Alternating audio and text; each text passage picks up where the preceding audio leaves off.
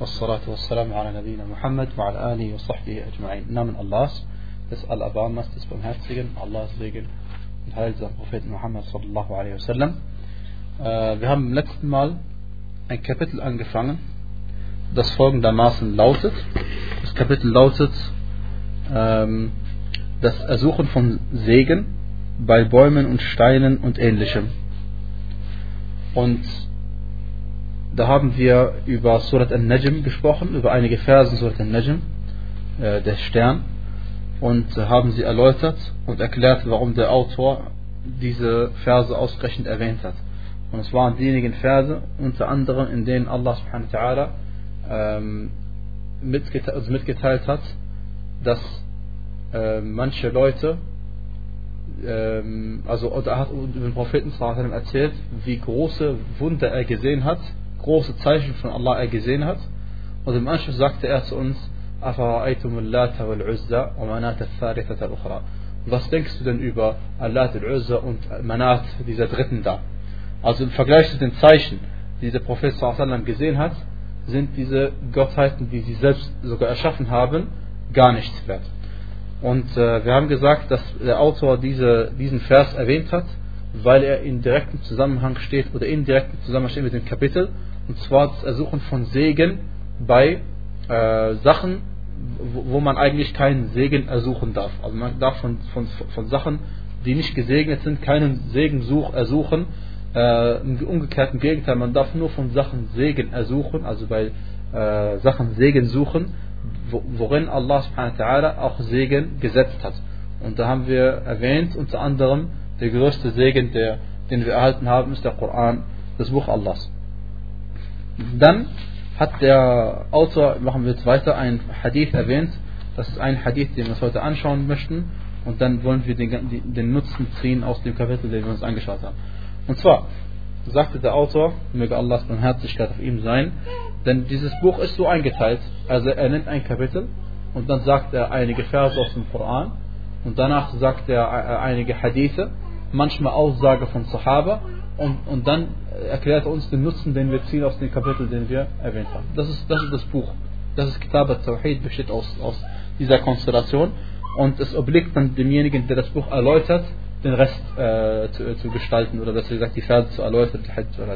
Er sagt, äh, äh, Hadith über Abu, Abu Waqid al-Laythi radiallahu anhu, er sagte, ich lese den Text erstmal äh, satzweise ungefähr auf Arabisch, خرجنا مع رسول الله صلى الله عليه وسلم إلى حنين ونحن حدثاء عهد بكفر Also, dieser Abu Waqid al-Laythi radiallahu anhu sagte, wir sind mit dem, Propheten, mit dem Gesandten Allah sallallahu alaihi wasallam äh, zu Hunayn ausgezogen, hinausgezogen.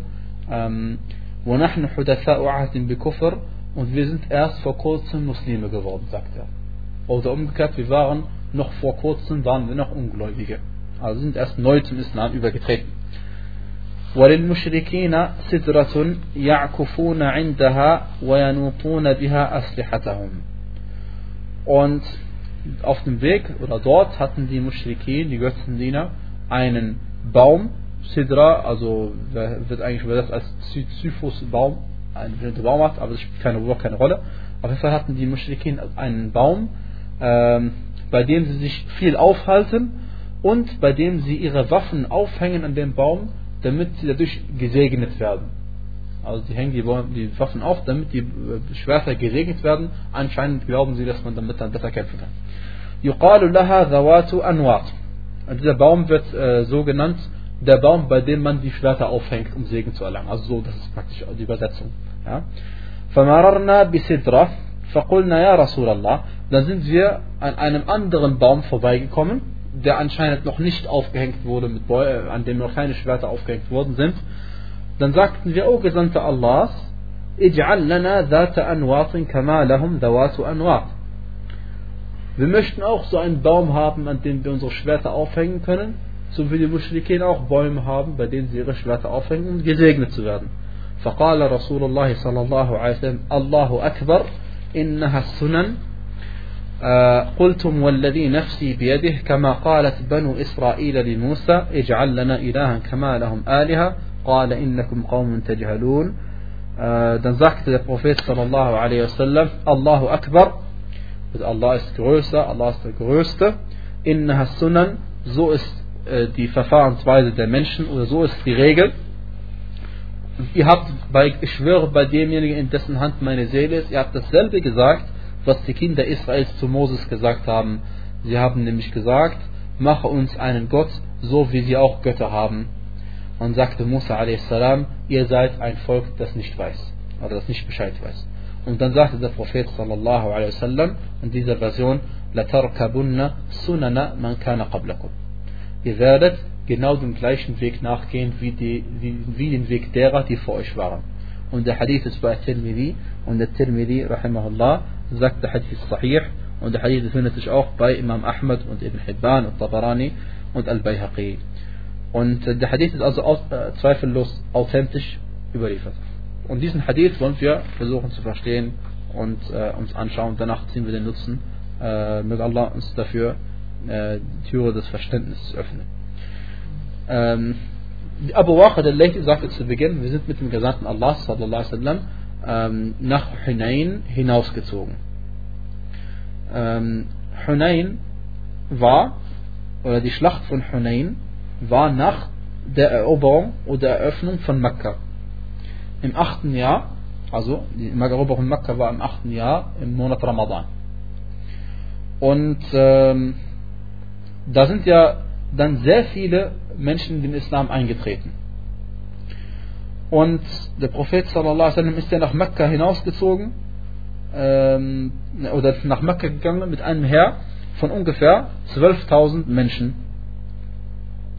Oder besser gesagt, äh, äh, Entschuldigung, umgekehrt, nachdem er Hunain, nachdem er Mekka erobert hatte, hatte er ein Heer gehabt von 12.000 Menschen. 2.000 aus Mekka und 10.000 äh, von anderswo. Und als sie mit dieser riesigen Menge von Soldaten äh, hinausgezogen sind in Richtung Hunain, sagten sie unter sich, einige Sahaba sagten zu den anderen, heute werden wir mit Sicherheit nicht verlieren, weil wir so viele, weil, weil, weil wir zu wenig sind. So ist der. Wir werden bestimmt nicht verlieren, weil wir zu wenig sind. Also wenn wir verlieren, dann bestimmt aus einem anderen Grund. Und sie waren sich sicher, dass sie diesen Krieg gewinnen würden. Und dann äh, über diese Sache, natürlich der Prophet sallallahu alaihi wasallam hat das nicht gemacht, diese Aussage.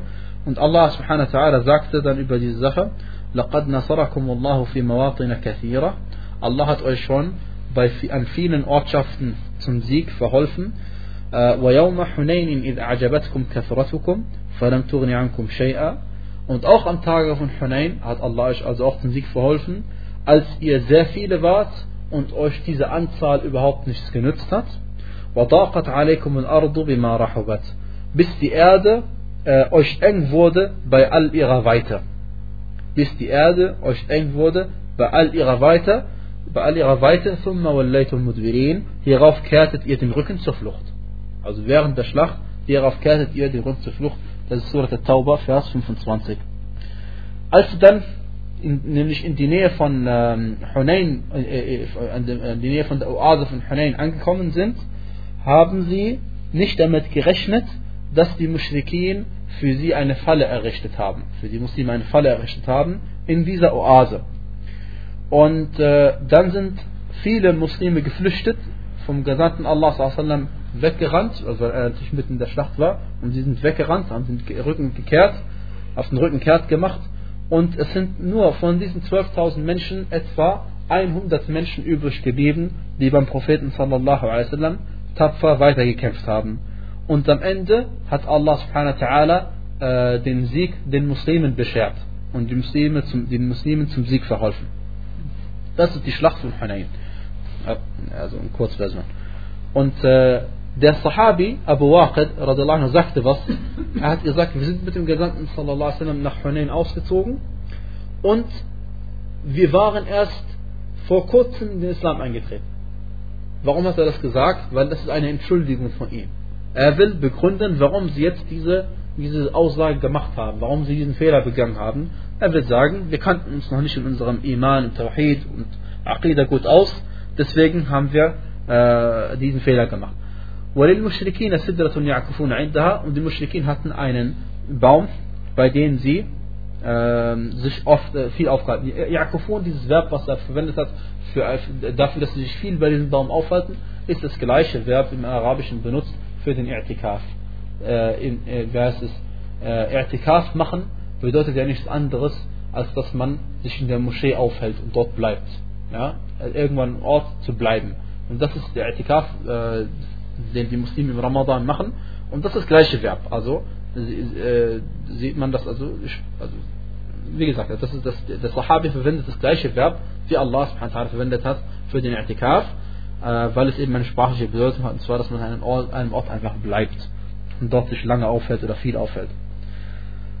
Dann, ähm, so, als äh, die Sahaba dann gesagt haben, als sie diesen Baum gesehen haben mit den, mit den Schwertern, die dort aufgehängt sind, und äh, man dort Segen ersucht hat bei dem Baum, damit der Baum die Schwerter segnet, segnet dann sagte der Prophet, sagten die Sahaba radiallahu anhum zum Propheten sallallahu alaihi wasallam, wir möchten auch so einen Baum haben oder machen uns auch so einen Baum, bei dem wir unsere Schwerter aufhängen können, damit wir gesegnet werden. Und dann sagte der Prophet sallallahu alaihi wasallam, Allahu Akbar. Allahu Akbar ist hier ein Ausdruck der Verwunderung. Manchmal sagt man Allahu Akbar, um äh, einen Ausdruck der Freude zum Ausdruck zu bringen. Aber hier ist natürlich das Gegenteil. Hier ist ein Ausdruck der Verwunderung. Äh, weil der Prophet sallallahu sich gewundert hat, wie können seine Freunde so etwas verlangen? Denn Segen zu ersuchen bei einem Baum oder bei etwas, wo Allah uns nicht erlaubt hat, Segen zu ersuchen, ist eine Form des Schirk. Und deswegen hat er sich darüber gewundert. Und nicht nur das, sondern weil die Benu Israel, die Kinder Israels, genau dasselbe mit dem Propheten Musa a.s. gemacht haben. Und deswegen sagte der Prophet. Also, das ist so, bei den Menschen, die sind so. Anscheinend wiederholt sich das und der Mensch hat sich nicht verändert. Er sagte, äh, ihr habt genau das gleiche gesagt, was die Kinder Israels zu Moses gesagt haben. Mache uns einen Gott, so wie sie Götter haben. Und ähm, äh, also hat der Prophet sallallahu einen Vergleich gezogen zwischen seinen Sahaba und den Sahaba von Musa a.s.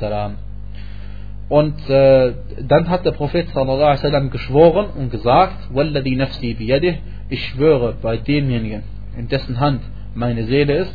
Und diese Art zu schwören hat der Prophet sallallahu öfter gemacht.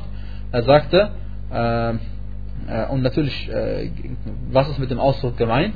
Mit dem Ausdruck ist natürlich gemeint, dass Allah subhanahu wa ist derjenige, der einen sterben lässt und derjenige, der einen lebendig äh, äh, macht und so weiter und so fort. Und äh, also Allah hat in seiner Hand ist unsere, unser ganzes Leben. Wenn er bestimmt, dass es zu Ende ist, dann ist es zu Ende. Und dann sagte er sallallahu alaihi wasallam, ihr werdet genau den gleichen Weg gehen wie den Weg derer, die vor euch waren. Und natürlich diese Aussage von Prophet sallallahu ist keine keine äh, ähm, Bestätigung im Sinne von, dass er damit einverstanden ist, selbstverständlich nicht, sondern das ist ein, einfach eine äh, Voraussagung von ihm, sallallahu alaihi wasallam, so wie es mit den Muslimen sein wird und äh, dass eben die Leute äh, den Juden und Christen nachmachen werden, in, ihre, in, ihren, in ihrer Religion nachmachen werden. Und das ist natürlich eine Sache, wodurch der Prophet uns warnen wollte. Er sagt, es wird geschehen, also seid vorsichtig, dass ihr nicht zu denjenigen gehört, die die Juden Christen ähneln in dem, was sie machen, in deren Gottesdiensten. Äh, auf, na. Und äh, das hat der Prophet ihn natürlich übel genommen. Diese, aus dem Kapitel, den wir, also wir jetzt gelernt haben, äh, oder gehört haben aus dem Hadith, der eindeutig ist. Der Hadith braucht nicht lange Erklärung, aber der Sinn, der Sinn, wie ich gesagt habe, der Überschrift war, die Überschrift war das Ersuchen von Segen bei, Stein, bei äh, Bäumen und bei Steinen und allem anderen ähnlichen wie das. Wir haben Alhamdulillah in diesem Kapitel einige Verse aus Surat al-Najm kennengelernt, dessen Tafsir wir kennengelernt haben, was die Verse bedeuten. Und wie äh, genau der Autor, äh, was für ein genaues Verständnis er hat von den Versen aus dem Koran. Und dass man, wir haben auch, wir lernen also, dass wir den Koran nicht einfach oberflächlich lesen sollen, sondern, dass wenn Allah subhanahu wa ta'ala uns etwas äh, erklärt im Koran oder wenn er etwas verbietet, dann versuchen wir manchmal auch, sollten wir versuchen, die Weisheiten dahinter zu verstehen. Denn die Weisheit, die dahinter steckt, dass äh, man keine Götter anbeten darf oder dass diese Götter nichts nützen, sind viele, sind viele, aber unter anderem, weil sie nicht gesegnet sind und weil wir bei ihnen keinen Segen ersuchen dürfen, unter anderem sage ich, nicht nur. Und äh, deswegen, das gilt nicht nur für diese falschen Götter, sondern gilt für Bäume, Steine und alles ähnliche. Und wie ich gesagt habe, manch einer, der aufwächst in einer Umgebung, wo so etwas nicht vorkommt, der denkt sich, das ist alles Theorie, aber leider in der Wirklichkeit, sowas gibt es natürlich genug äh, zu sehen. Ja. Okay, äh, dann haben wir, Alhamdulillah, ähm, kennengelernt, dass die, äh, die Sahaba haben eigentlich nicht verlangt, dass sie diesen Baum anbeten wollen. Haben sie nicht. Sie haben nicht gesagt, wir möchten wie die Kinder Israels, mach uns einen Gott, damit wir Götter haben, wie sie, einen Gott haben, wie die Götter haben. Sie wollten nicht anbeten, sondern sie wollten etwas machen, was weniger ist als das. Sie wollten einen Baum haben, um Segen zu ersuchen. Also haben wir gelernt, dass selbst diese Art ist haram und eine Form des Schirk. Sonst hätte der Prophet es nicht verglichen mit dem, was die Kinder Israels gesagt haben. Und dass es auch schon verboten ist. Ja? Äh, und dass dies die, die, die, der Irrweg der Menschen war, die vor uns gelebt haben.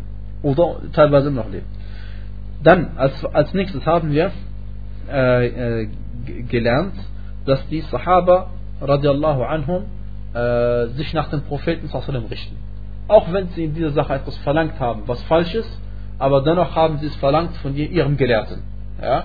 Das heißt, wenn, sie wussten, wenn der, dieser Gelehrte sallallahu alaihi einverstanden ist, dann ist es gut.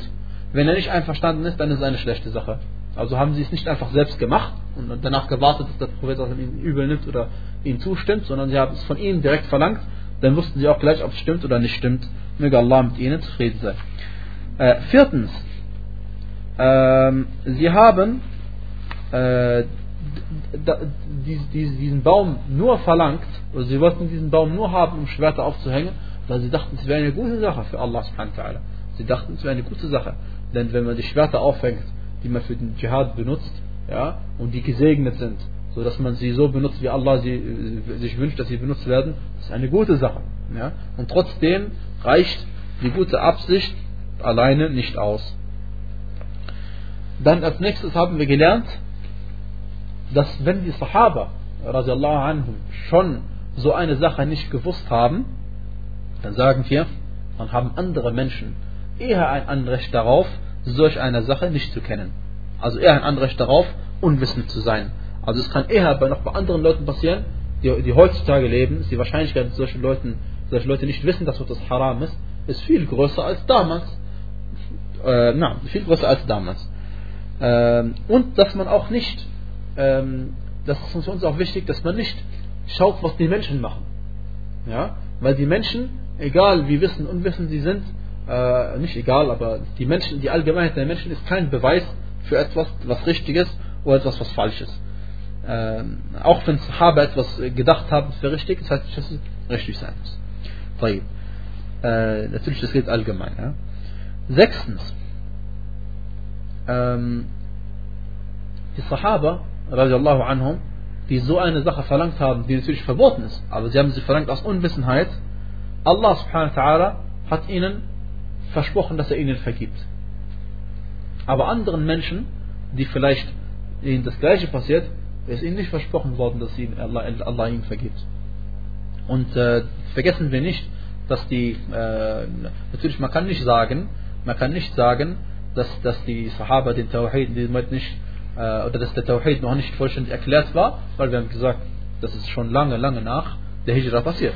Also über acht Jahre nach der Hijra schon passiert. Das heißt, der Islam, khalas. Der Tawhid ist schon vollkommen erklärt worden.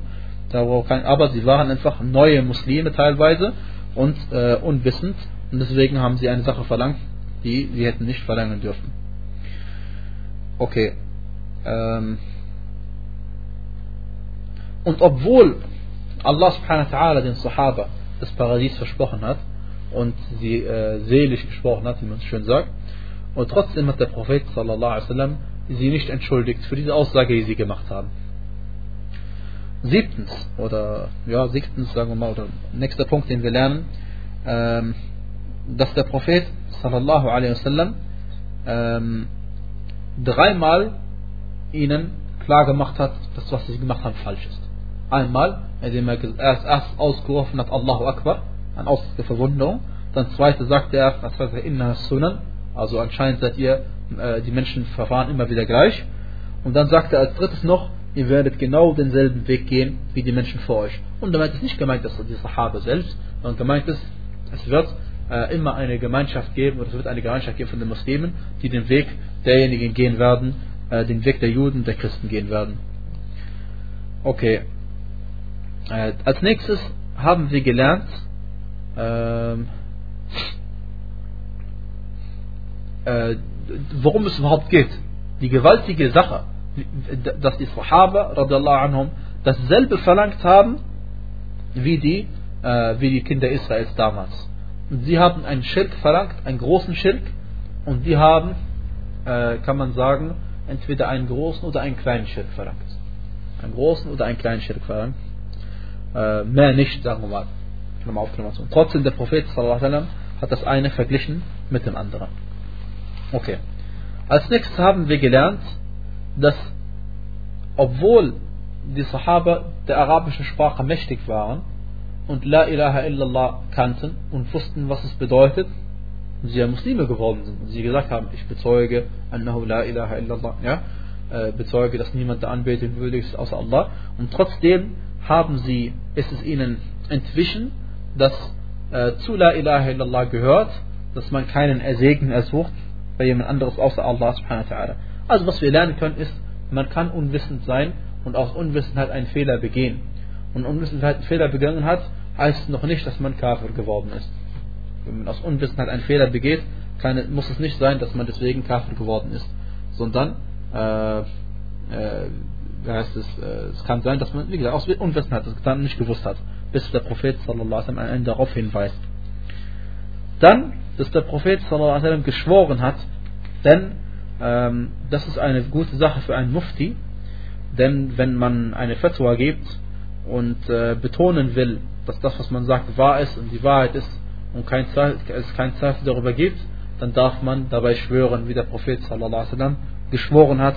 Und das zeigt auch, wie, ähm, wie überzeugt der Prophet wasallam von dem ist, was er berichtet über die Zukunft, weil er sie von Allah mitgeteilt hat bekommen. Denn er hat geschworen und gesagt, ich schwöre bei demjenigen, dessen Hand meine Seele ist, dass ihr genau denselben äh, Weg äh, folgen werdet, wie den Weg derer, äh, oder dass sie, dass sie genau das gleiche gesagt Allah. Ich meine, er hat geschworen und gesagt, äh, ich schwöre bei demjenigen, dessen Hand meine Seele ist, ihr habt dasselbe gesagt, wie die Kinder Israels zu Moses gesagt haben, weil Allah subhanahu hat es im Koran gesagt, also ist es auch die Wahrheit.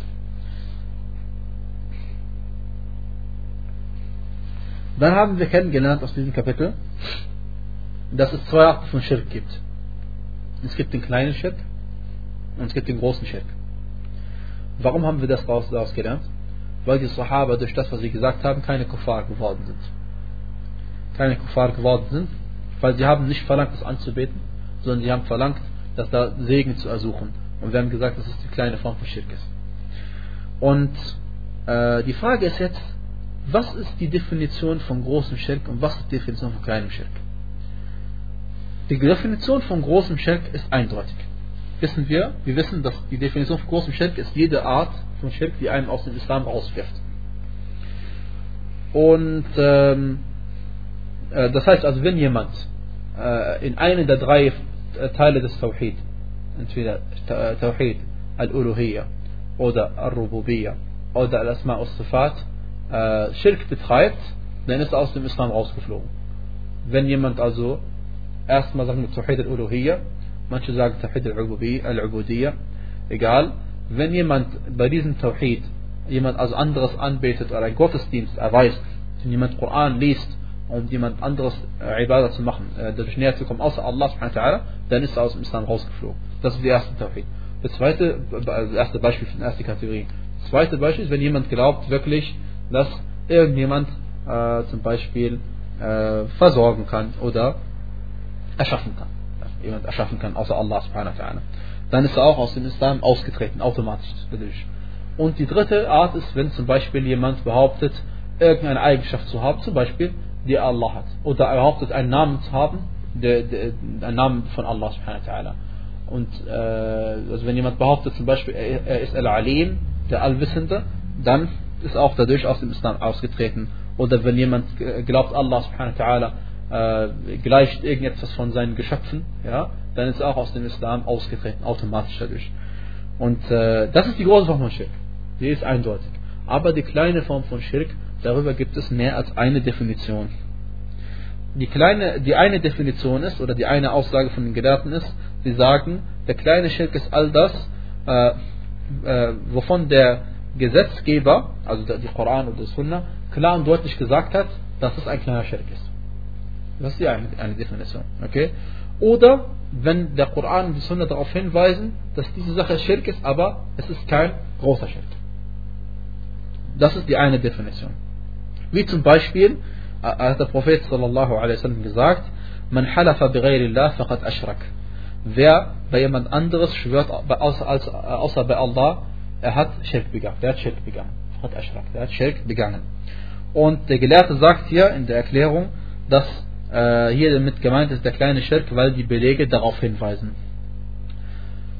Der zweite, die zweite äh, Aussage über den kleinen Schirk ist, äh, ist viel allgemeiner. Und sie haben gesagt, der kleine Schirk ist alles, was zum großen Schirk führen kann.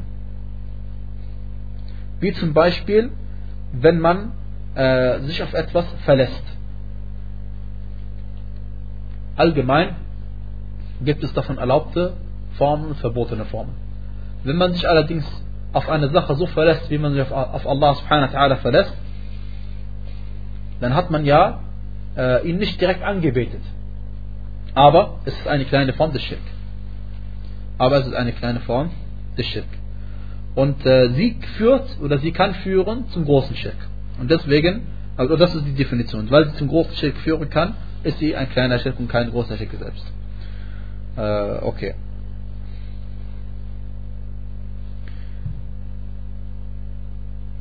Und nach dieser Definition natürlich, die ist sehr weit gefasst. Und die ist sehr gefährlich, weil nach dieser Definition könnten wir sagen, dass jede Form von Sünde Schirk ist. Denn jede Form von Sünde, jede Maße, in Wirklichkeit bringt sie einen wohin oder führt sie einen wohin, dass man seiner eigenen Neigung folgt, seine eigene Hauer. Nafs, Nafs, die Seele, aber meint, meint damit normalerweise dass die Seele, weil sie ruft ja den Menschen auf, Schlechtes zu tun. Und wenn man immer das tut, was die eigene Seele von einem verlangt, dann folgt man seiner eigenen Neigung. Und Allah subhanahu wa ta'ala sagte im Koran, أَفَرَأَيْتَ مَنِ اتَّخَذَ إِلَهَهُ هَوَاهُ وَأَضَلَّهُ اللَّهُ عَلَى عِلْمٍ Hast du nicht denjenigen gesehen, der seine eigene Neigung zum Gott genommen hat? Zu einem Gott genommen hat. Und den Allah subhanahu wa ta'ala trotz seines Wissens in die Irre geführt hat. Allah sagt es Surah Al-Jathiyah 23. Also manche nehmen ihre eigene Neigung, das was sie immer, ich will das machen, das machen, machen sie immer das gleiche, was sie wollen, auch wenn es äh, nicht übereinstimmt mit dem, was Allah gesagt hat, dann ist es, als hätten würden sie ihre eigenen, äh, als hätten sie einen Gott neben Allah genommen. Und äh, Deswegen hat der Prophet sallallahu alaihi wasallam auch äh, den, äh, äh, denjenigen, der nicht betet, als einen Mushrik bezeichnet. Ob, äh, obwohl er ja, keinen Schirk in dem Sinne direkt begangen hat, sondern weil der Prophet sallallahu alaihi wasallam hat gesagt, al-Rajuli wa Bain shirki wal Kufri tarkus Salah. Er sagte sallallahu alaihi wasallam, äh, der, äh, der Unterschied oder was zwischen den Menschen und dem Schirk und dem Kufr steht, ist die Unterlassung des Gebetes. Also das, was man darunter versteht, wer das Gebet hinterlässt, äh, ist dem Schirk verfallen oder dem Kufr verfallen. Also, ist die Unterlassung des Gebetes eine Sache, die dazu führt, dass man zum äh, Schirk äh, geleitet wird oder zum Kufr geleitet wird. Äh, wie dem auch sei, wir haben gelernt, es gibt großen Schirk und kleinen Schirk. Manche Gelehrte sprechen von offenkundigem Schirk und äh, nicht offenkundigem Schirk, sage ich mal. Schirk und Khafi, Schirk und Jali ist offenkundige und Khafi der äh, Verborgene oder der nicht offenkundige, sage ich mal. Und manche sagen, der Offenkundige ist der große Schirk. Und der Verborgene ist der kleine Schirk. Und manche sagen, der, äh, der, wie heißt es, der offenkundige Schirk ist derjenige Schirk, der für alle Menschen klar ist. Jeder Mensch merkt, dass es Schirk ist. Und der, äh, und der, wie heißt es, wie zum Beispiel, dass man schwört bei einem anderen außer Allah, oder dass man äh, sich niederwirft, Sajda macht für einen, für einen Götzen, Und sie sagen, äh, der, der, der verborgene Schirk oder der, der nicht offenkundige Schirk ist derjenige, der den äh, äh, die Menschen meistens nicht kennen. Wie zum Beispiel, oder viele Menschen nicht kennen oder erkennen, wie Ar-Riya. Ja, dass man also einen Teil seines Gottesdienstes widmet für jemanden anderes außer Allah subhanahu wa ta'ala. Äh, okay. Und äh, wie dem auch sei, äh, was uns eigentlich interessiert ist, wird Allah subhanahu wa ta'ala, welchen Form der Schirk vergibt er nicht.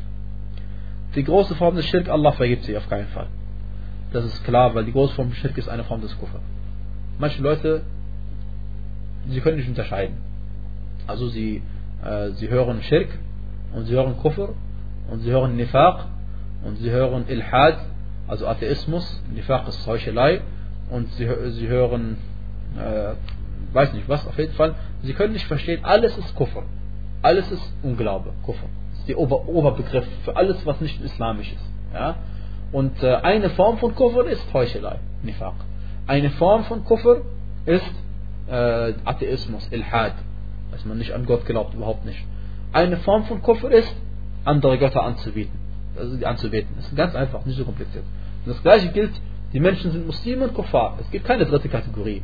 Ja, es gibt keine dritte Kategorie. Die einen sind Muslim, Allah sagt, der Fariqun fil Jannah und Fariqun fil Sa'ir. Eine Gruppe wird in Paradies sein, die andere Gruppe wird in der Hölle sein. Also es gibt zwei Gruppen nur. Muslime und Kuffar. Und die Ahlul Kitab sind ein Teil der Kuffar. Ja, die sind ein Teil der Kuffar. Das heißt, jeder Jude und Christ ist Kafir. Also es gibt überhaupt kein Zweifel darüber. Aber sie sind eine bestimmte Form von Kuffar. Genauso wie die Mushrikin sind eine bestimmte Form von Kuffar, weil sie nicht, äh, weil sie, sie glauben an Allah und an andere Götter. Und es gibt andere, äh, es gibt andere Kuffar, die Atheisten, sie glauben gar keinen Gott. Wie unterscheidet man sie? Die einen nennt man Mushrikin, die anderen nennt man eben Atheist oder Malachida. Aber es sind beides Formen von Kufr natürlich, keine Frage. Ja. Also Sache ist nicht kompliziert. Wie dem auch sei, was ist mit dem kleinen Schirk? Wir haben genannt, das Sheikh al-Islam ibn Taymiyyah rahimahullah er war der Ansicht, dass Allah subhanahu wa ta'ala weder den großen Schirk vergibt, noch den kleinen Schirk vergibt, weil Allah subhanahu wa ta'ala gesagt hat im Koran, Inna Allah la yaghfiru an yushraka bih. Allah vergibt nicht, dass man ihm etwas beigesellt. Allah vergibt nicht, dass man Schirk betreibt. Und er hat gesagt, Allah hat nicht gesprochen im Koran von großen Schirk oder kleinen Schirk, also beinhaltet es beides. Und das ist natürlich ein starkes Argument, weil Allah hat nicht äh, in dem Vers irgendwas gesagt von groß und klein. Hat er nicht gesagt. Äh, und andere Ulama haben gesagt, dass der kleine Schirk ist die größte der, groß, der, der großen Sünden, außer Kufr und Schirk.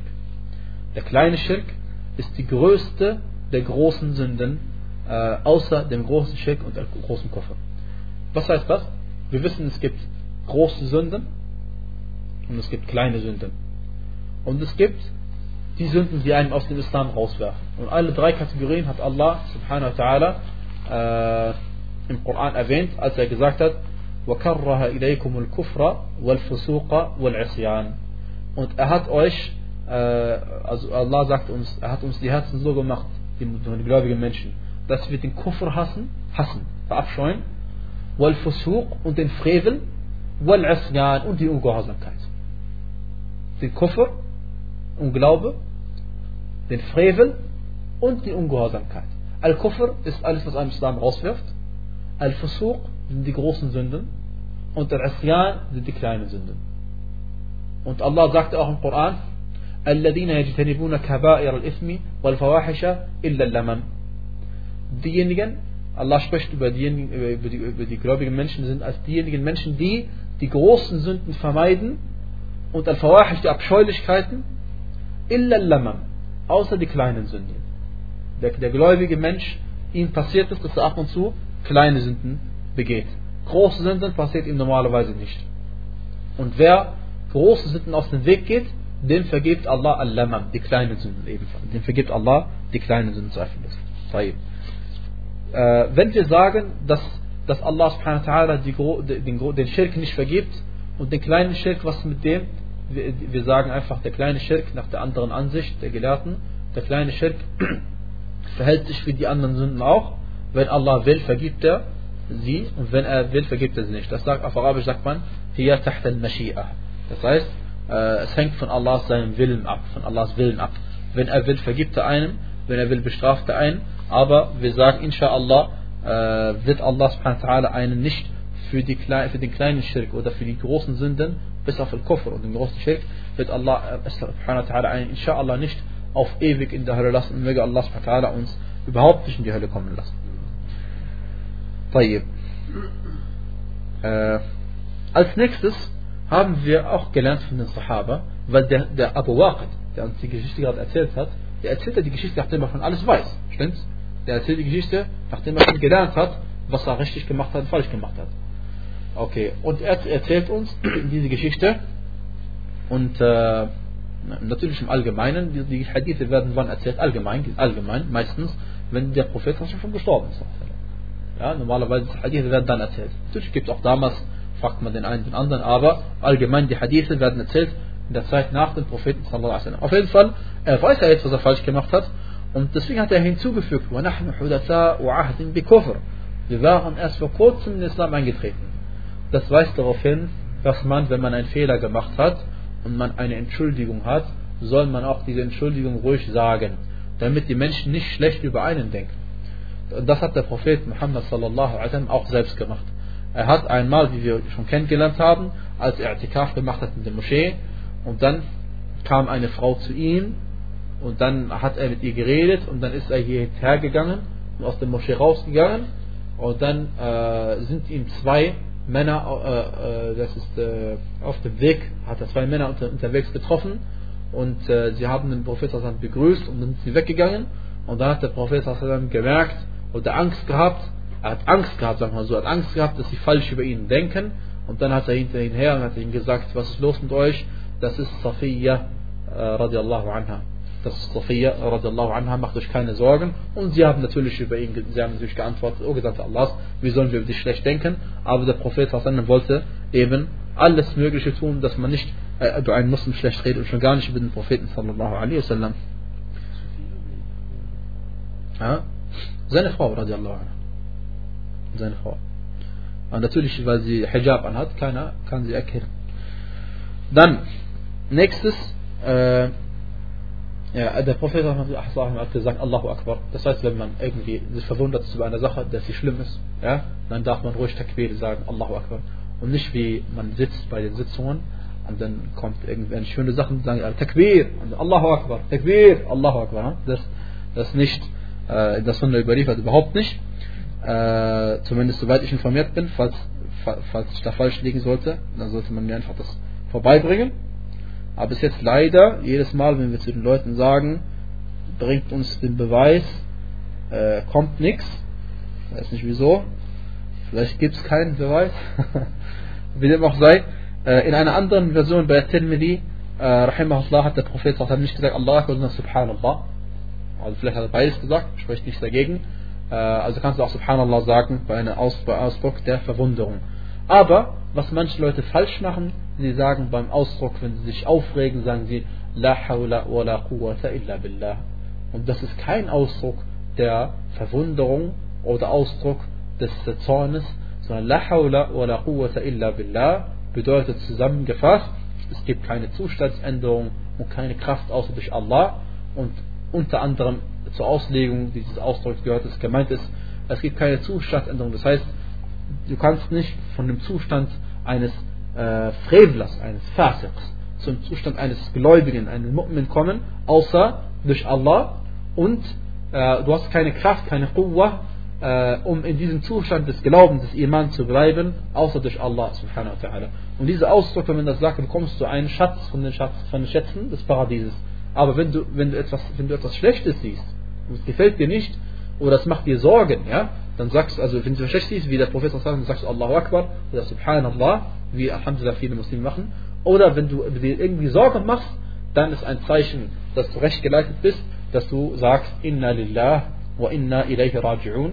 Also das heißt, wir gehören Allah und wir werden auch zu ihm zurückkehren. Also ich und alles, was ich besitze, gehört Allah sowieso und wir werden zu ihm zurückgehören. Das ist eine Art der Ergebenheit Allah subhanahu wa ta'ala gegenüber.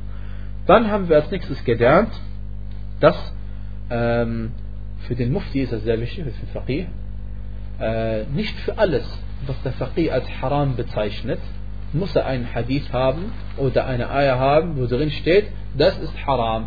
Muss nicht gehen. Ja? Muss überhaupt nicht gehen. sondern Allah subhanahu wa ta'ala hat uns beigebracht, dass äh, im Koran und der Prophet sallallahu alaihi der Sunna, dass äh, wenn eine Sache verboten ist, ist alles, was zu dieser Sache hinführt, auch verboten. Also, Zina ist verboten.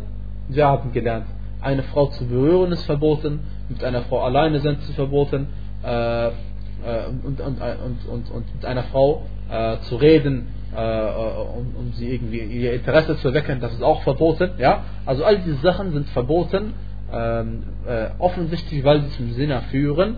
Äh, und deswegen, wie dem auch sei, sie wären auch verboten, auch wenn sie nicht zum Sinne führen. auf jeden Fall hat der Prophet uns beigebracht, dass alles, was, was, was, was zu verboten für verboten ist. Wodurch haben wir das im Koran kennengelernt? Weil Allah subhanahu sagte über Muhammad sallallahu alaihi wasallam, und er verbietet ihnen die schlechten Dinge. Und deswegen äh, ist Rauchen haram. Also kann man nicht, braucht man nicht sagen makruh. Das Rauchen ist haram, fertig. Und braucht man keine Angst haben, dass man etwas Falsches sagt über Allah. Überhaupt nicht. Weil, weil, weil, weil, weil das Rauchen ist eine Sache, die ist khabith, schlecht. Besteht überhaupt kein Zweifel darüber. Ja? Besteht überhaupt kein Zweifel darüber.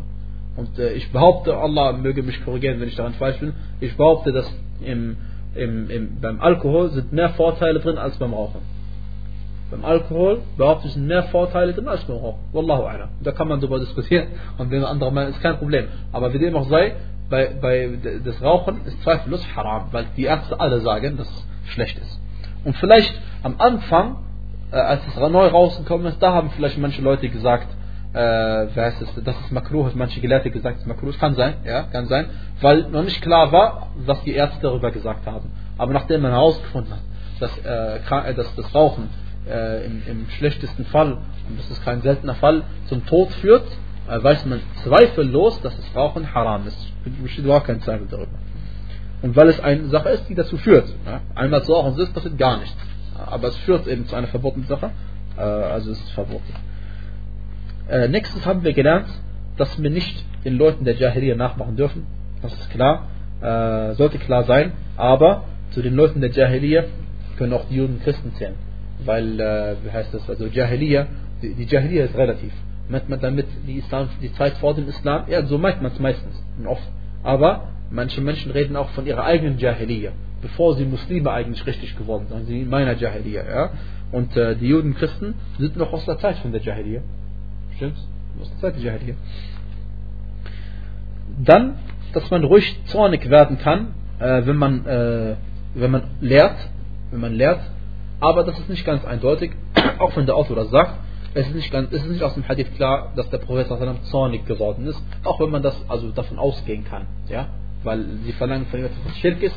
Und natürlich, äh, also kann man davon ausgehen, er zwar nichts, aber es ist nicht ganz klar ersichtlich aus dem Ausdruck, aus dem Hadith. Ähm,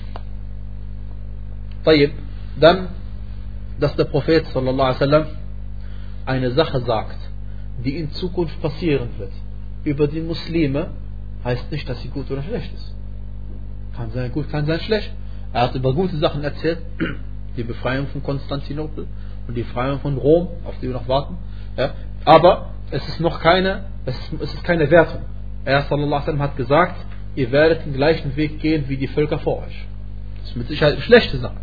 Er hat gesagt, alaihi diese Umma wird sich in 73 Gruppen spalten. Also er hat das klar gemacht. Er hat gesagt, alle sind der Hölle, bis auf eine einzige. Er hat das klar gemacht. Dass die Spaltung eine schlechte Sache ist.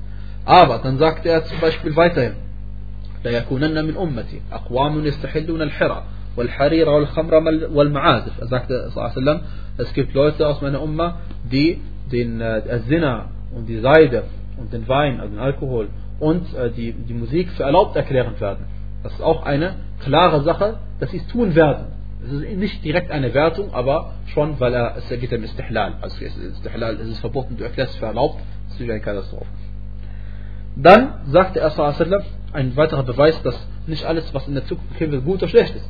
Hier ist wieder eine schlechte Sache, obwohl es nicht klar erwähnt wird. Er sagt es sallam, inna dha'ina tadhhabu min kada ila kada la takhsha illallah. Als er geredet hat von, dass, dass eine Zeit kommen wird in der arabischen Halbinsel, in der die eine Frau reisen kann von, von einem Ort zum anderen Ort, ohne dass sie Angst haben muss. ohne dass sie Angst haben, außer vor das, das, äh, Allah natürlich, subhanahu wa ta'ala. Und Al-Dhaina ist die Frau, ja, ist die, eine Frau. Und natürlich, eine Frau darf nicht alleine reisen. Ja, deswegen, also das eine hat mit dem anderen nichts zu tun, ja. Und es geht auch nicht um die Frau selbst, auch ein Mann könnte reisen, aber bei Frau eher, weil sie eher äh, Gefahren ausgesetzt wird als ein Mann, wenn sie sich alleine befindet.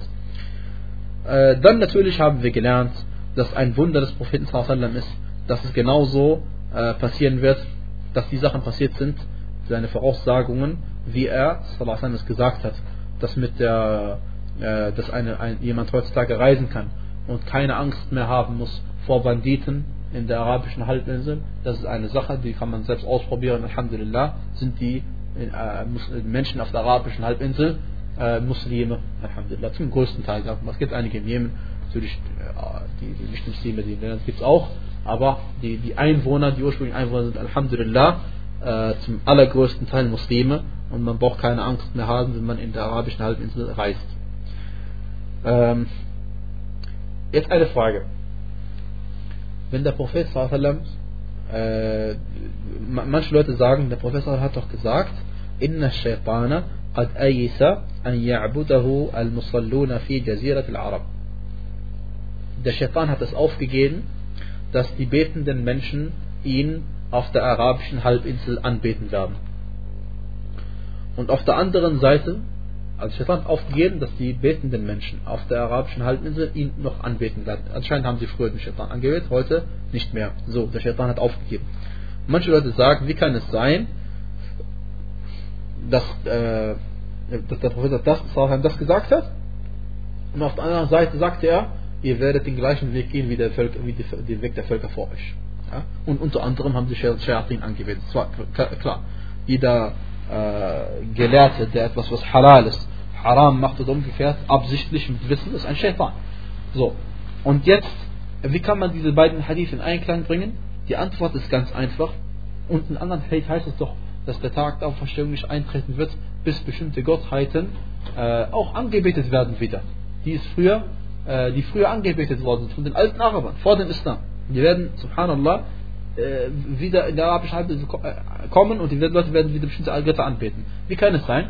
Die Antwort ist ganz einfach. Äh, die Aussage vom, vom Propheten, dass der Shaitan ist aufgegeben hat, dass der Shaitan äh, angebetet wird in der arabischen Halbinsel von den betenden Menschen, bedeutet nicht, dass es nicht passieren wird. Sondern es bedeutet ganz einfach, dass der Shaitan es aufgegeben hat. Aber es das heißt nicht, dass es nicht trotzdem passieren kann. Das war's. Das ist nicht so kompliziert. Ähm also dass die, die Tatsache, dass der Shaitan aufgegeben hat, aufgegeben hat, dass, der, dass, der, äh, dass er angebetet werden wird in der arabischen Halbinsel, bedeutet nicht, dass es nicht passieren wird trotzdem. Er glaubt nicht mehr, dass es passieren wird, aber es wird passieren. Okay? Er hat aufgegeben. Er hat alles getan, was er tun kann und keiner äh, betet ihn an. Aber irgendwann sie werden ihn trotzdem noch anbeten. Er hat nicht mehr damit gerechnet, aber es wird trotzdem passieren. Und deswegen, wir wissen doch, dass äh, als äh, Sheikh Muhammad ibn Abdul Wahhab rahimahullah den Tawhid restauriert hat, sag ich mal restauriert hat, nicht Tawhid selbst, aber den Tawhid der Menschen, hat er restauriert. Wieso? Weil es ja Schirk gegeben hat. Und wenn es Schirk gegeben hat, das bedeutet, dass der Shaitan angebetet worden ist. Und es gab zu der Zeit Mushrikun und Muslime, beides. Äh, und deswegen also, das eine widerspricht nicht dem anderen. Der Prophet hat nicht gesagt, deswegen muss man, deswegen, wenn wir, wenn wir zwei Hadithe haben, wo wir denken, sie widersprechen sich, dann müssen wir äh, am besten den Gelehrten fragen, ob der Hadith sich wirklich widerspricht. Ja, weil manchmal widerspricht er sich gar nicht, sondern er widerspricht sich nur bei dir in deinem Kopf. Du denkst, er widerspricht sich, aber er widerspricht sich gar nicht. Dann als letztes oder vorletztes sagte der Autor, äh, haben wir gelernt, dass jede, jeder Vers im Koran, in dem Allah subhanahu wa ta'ala mit äh, den Juden und Christen etwas vorwirft, dass es auch für die Muslime gilt. Und äh, natürlich, da sagen wir, kommt doch an, was der Autor damit meint. Äh, wir gehen mal davon aus, dass der Autor damit meinte, nicht alle Muslime, sondern ein Teil der Muslime. Und zwar diejenigen Muslime, die den gleichen Weg gehen wie die Juden und Christen, für sie gelten die gleichen Verse. Oder, wenn wir es anders betrachten wollen, Allah subhanahu wa ta'ala warnt uns mit jeder Geschichte über die Juden und Christen vor, äh, vor, vor, vor, ihm selbst, damit wir nicht den gleichen Weg gehen wie sie selbst. Und somit sind alle Muslime damit angesprochen und sie sollen davor gewarnt werden. Äh, und dann der letzte Punkt ist das ähm, Ibadat. Und das ist sehr wichtig. Gottesdienste sind aufgebaut auf was? Aufgebaut auf einen Befehl von Allah oder dem Propheten. Gemeint ist, wir machen erst einen Gottesdienst, wenn Allah es angeordnet hat oder der Prophet es angeordnet hat. Wer diese Basis verstanden hat, der wird vielen Meinungsverschiedenheiten unter den Muslimen aus dem Weg kommen. Der eine sagt, das macht betet man so, der andere sagt, man macht das und was weiß ich. Wenn er gelernt hat, pass auf, du darfst nur erst auf die Art beten. Wenn du ein Hadith dafür hast, oder Allah es im Koran ausdrücklich so erwähnt hat, ja, oder mindestens wenn du dich nicht auskennst, dann wenn du einen, einen, einen vertrauenswürdigen Gelehrten hast, der dir das gesagt hat, vorher darfst du diesen Gottesdienst gar nicht machen. Wenn man das gelernt hat, Alhamdulillah, dann, dann, dann geht man vielen Problemen aus dem Weg. Äh, denn, denn der Prophet sallam, hat uns klar gemacht, dass in der Religion jeder Gottesdienst ist verboten, außer denjenigen, die der Prophet angeordnet hat, oder die Allah angeordnet hat. Und wenn ich sage, Allah angeordnet hat oder der Prophet angeordnet ist das Gleiche, ja, weil der eine hat den anderen gesandt, ist ja klar. Und deswegen sagte der Prophet sallallahu alaihi wasallam, man amila amalan, laysa alayhi amruna, fahuwa rad. Wer etwas tut, was nicht zu unserer Angelegenheit dazugehört, so wird diese verworfen. Das heißt, wer etwas tut, wer einen Gottesdienst verrichtet, der nicht so, der nicht zum Islam gehört, ja, etwas tut, was nicht zum Islam gehört, dann wird die Sache verworfen. Das heißt, sie wird von Allah nicht angenommen. Also du kannst 30 Jahre lang, äh, wie heißt es, Gebete verrichten, wenn du sie nicht mit den Voraussetzungen verrichtest, wie Allah es äh, gesagt hat, dann wird, oder der Prophet gesagt hat, dann wird dein Gebet einfach nicht angenommen. Fertig. Und er sagte sallallahu alaihi wasallam, Iyakum wa dalala. Seht euch vor, vor den neuen Angelegenheiten, denn jede Bid'a, jede äh, neue Angelegenheit der Religion ist eine Dalala, ein Irrtum. Äh, und deswegen unterscheiden wir klar und deutlich, sagt der Gelehrte, zwischen den Gottesdiensten, den religiösen Sachen und allem anderen. Bei allem anderen, Essen, Trinken, Kleidung, Verhaltensweisen, was weiß ich, Gewohnheiten, alles ist halal, bis Allah es verbietet. Aber bei den Gottesdiensten im Islam, in der Religion ist anders. Alles ist verboten, bis Allah es erlaubt. Oder der Prophet sallallahu alaihi wasallam. Ja? Ich denke, das ist klar. Äh, und jetzt sind wir doch noch nicht ganz am Ende, sondern der Autor hat äh, gesagt, dass er äh, in diesen Hadithen und diesen äh, Versen, die er beschrieben hat, oder diesen Hadithen gerade eben, diesem Hadith gerade eben von Abu Waqid, hat er herausgefunden oder erkannt, dass dieser Hadith hinweist auf die drei Fragen im Grab. Äh, das ist ein Verständnis von ihm, rahimahullah. Wodurch hat er das entnommen? Er sagte, äh, der, der, der, die erste Frage im Grab lautet was? Man Rabbuk. Wer ist dein Herr? Und äh, das ist die Thematik, als die, als die Sahaba verlangt haben, einen, einen Baum zu haben, wie die anderen einen Baum haben, oder die Kinder Israels verlangt haben, einen Gott zu haben, wie die einen Gott haben. Das heißt, die erste Frage ist mein Rabbuk, die wird dadurch geklärt. Die zweite Frage ist doch, wer ist dein Prophet? Also, an wen richtest du dich? An Musa, das waren die, die Kinder Israels. An wen richtest du dich heutzutage? An Muhammad, das ist dein Prophet, an den du dich richten musst. Und die dritte Sache ist, dritte Frage ist, äh, was ist deine äh, Religion und natürlich äh, das ist natürlich allgemein durch die Aussage des Propheten zu sehen, als er gesagt hat, ihr werdet den Weg derjenigen Menschen folgen, die vor euch gelebt haben. Das bedeutet, folgt nicht dem Weg der Menschen vor euch, sondern folgt mir und dieser Religion. Denn diese Religion, sie beinhaltet alles, was ihr braucht. Entweder das, was ich euch als Muhammad mitteile, stimmt überein mit dem, was die Propheten vorher gesagt haben, dann übernimmt es einfach von mir. Oder es widerspricht teilweise die Gottesdienste oder etwas anderem, widerspricht dem, was die Propheten vorher gesagt haben, dann ist das, was ich mache, für euch der richtige Weg und was vorher äh, galt, ist jetzt nicht mehr gültig. Ähm und der letzte wichtige Punkt ist, wenn jemand Muslim wird, oder wenn jemand eine schlechte Sache verlässt und gut wird, äh, das heißt nicht, dass er sofort vollkommen gereinigt ist. Es kann sehr wohl sein, dass jemand, der eine Gewohnheit aufgegeben hat und etwas Gutes jetzt machen will, dass er manchmal rückfällig wird. Nicht rückfällig jetzt hier in dem Sinne gemeint, sondern dass er in seinem Herzen noch Überbleibsel hat, Reste hat, übrig hat von seinen alten Gewohnheiten. Und sonst hätten die Sahaba, wenn, wenn der Tawhid schon vollkommen verinnerlicht wäre, wenn La ilaha illallah schon ihren Herzen vollkommen verinnerlicht wäre, hätten sie nicht gefragt, äh, gib uns einen, äh, einen Baum, bei dem wir unsere Schwerter aufhängen können, damit wir dort unseren Segen ersuchen, so wie die anderen auch ihre Schwerter aufhängen können. Äh, und deswegen, darauf weise ich äh, als letztes bitte noch hin, liebe Geschwister, wenn, ihr, wenn jemand äh, Muslim wird, dürfen wir nicht zu euphorisch sein. Wenn jemand Muslim wird, Alhamdulillah. Aber das Einzige, was er bis jetzt gemacht hat, und das ist natürlich das Beste, ja, er hat gesagt, Ashadu an la ilaha illallah wa anna Muhammad Rasulullah. Das ist wunderbar. Und ich werde auch Muslim alles Mögliche. Aber das heißt nicht, dass du ihm sofort Geld anvertrauen musst und gleich deine Tochter verheiraten musst und dass du ihm gleich in allem helfen musst, wenn er dir etwas verlangt. Nein, ja, die Menschen sind teilweise noch fremd. Ja? Und wir haben, äh, äh das ist äh, in, Deutschland und anderswo, genug Erfahrung gemacht über Leute, die in den Islam eingetreten sind und die, man merkt nach einer gewissen Zeit, sie sind immer noch nicht äh, so, wie man sich das vorstellt. Ihr, ihr Iman ist überhaupt nicht gefestigt. Überhaupt nicht. Und dass man ihnen dann gleich Geld anvertraut und gleich eine Position gibt unter den Muslimen, das heißt, irgendeine Position gibt, zum Beispiel, sagen wir mal jetzt, äh, sie, sie, sie in, in, im Vorstand der Moschee mitmachen lässt. Das ist Quatsch. Das ist Quatsch. Die Leute, die wissen nicht, die wissen nicht, was Islam ist, genau. Die haben das nicht verinnerlicht. Als die Araber zum Propheten gesagt haben, as, äh, amanna, wir sind gläubig geworden. Amanna, wir sind Mu'mine geworden. Iman schon im Herzen. Und sagt er, Allah sagt äh, zu seinen Propheten, sie sollen soll ihm sagen, sagt aslamna, sagt, wir sind Muslime geworden.